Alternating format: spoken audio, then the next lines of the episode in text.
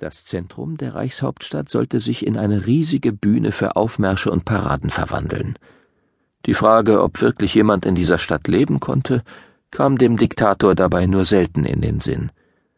Die umliegenden Wohnblocks waren nicht mehr als einförmige Quader, die man nach Belieben neu aufteilen konnte, wenn es die Verkehrsplanung verlangte. Für das alte Berlin mit seinen Widersprüchen, für die schnodderige, manchmal zutiefst provinzielle Metropole, die es die längste Zeit über gewesen war, gab es in dieser grandiosen Vision keinen Platz. Der Diktator dachte seit geraumer Zeit darüber nach, dies gleich von vornherein deutlich zu machen. Berlin klang für seinen Geschmack zu schnöde. Es musste ein neuer Name her, ein grandioser, monumentaler Name, einer Welthauptstadt würdig. Vielleicht ein Name wie Germania. Der Blick des Diktators wurde immer wieder magisch von der Kuppel der großen Volkshalle angezogen. Schließlich beäugte er kritisch den Aufbau auf ihrer Spitze, wo der Reichsadler auf dem Hakenkreuz thronte. Dann schüttelte er, von jäher Erkenntnis gepackt, den Kopf. Das dort müssen wir ändern, Speer. Es ist besser, wenn der Adler hier nicht mehr über dem Hakenkreuz steht.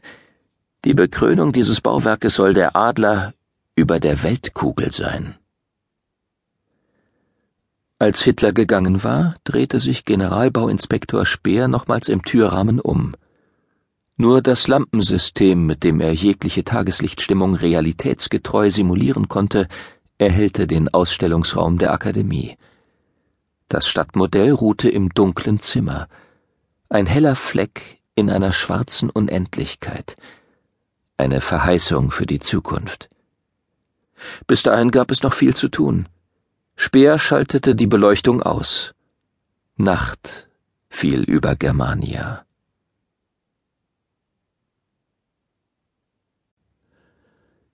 Sonntag, 7. Mai 1944.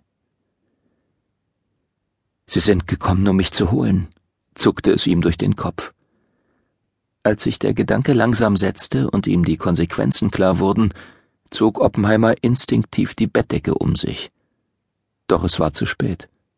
Der ungebetene Besucher befand sich bereits in seinem Zimmer. Aufgrund der Verdunklung vor den Fenstern kam von draußen nicht der geringste Lichtschimmer in ihre enge Behausung. Der Eindringling war nicht mehr als ein wartender Schatten direkt gegenüber dem Bett. Schläfrig hatte Oppenheimer den Arm um seine Gattin gelegt, als er plötzlich spürte, dass Lisas Körper angespannt war. Sie hatte sich halb aufgerichtet und wagte kaum zu atmen. Doch draußen war es still. Keine Sirene gellte durch die Nacht, keine Bomber dröhnten aus der Luft, keine Flakgeschosse trommelten in der Ferne. Es konnte also kein Bombenalarm sein, der Lisa in Schrecken versetzt hatte. Oppenheimer hatte sich zunächst fragend ihr zugedreht, bis auch er den Fremden wahrgenommen hatte, der in unmittelbarer Nähe stand. Die undeutliche Gestalt konnte nur ein Mann von der Gestapo sein. Aufgrund seiner einschlägigen Erfahrungen mit der Berliner Unterwelt wusste Oppenheimer, dass sich kein normaler Einbrecher in ein Judenhaus verirren würde, um dann lässig darauf zu warten, dass die Opfer aufwachten und ihn bemerkten.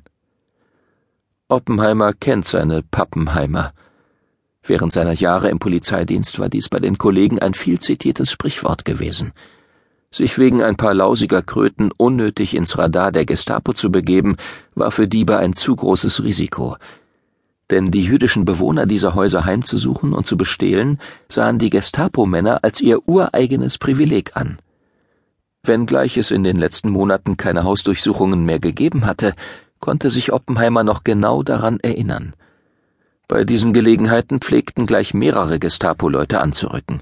Es galt als normal, dass sie den Bewohnern dabei ins Gesicht schlugen, sie bespuckten und Beschimpfungen brüllten. Doch dieser Mann hier war allein gekommen, in aller Heimlichkeit. Das war ein ausgesprochen schlechtes Zeichen. Wenn die Gestapo-Leute pöbelten, wusste man, woran man war. Waren sie jedoch still, konnte alles geschehen. Ich weiß, dass Sie wach sind, Oppenheimer. Sicherheitsdienst. Wollen Sie sich nicht langsam anziehen und mitkommen? Zwar war dies als Frage formuliert, doch der Ton war unmissverständlich. Oppenheimer wagte nicht, die Nachttischlampe anzuschalten. Innerlich bebend stand er auf und angelte seine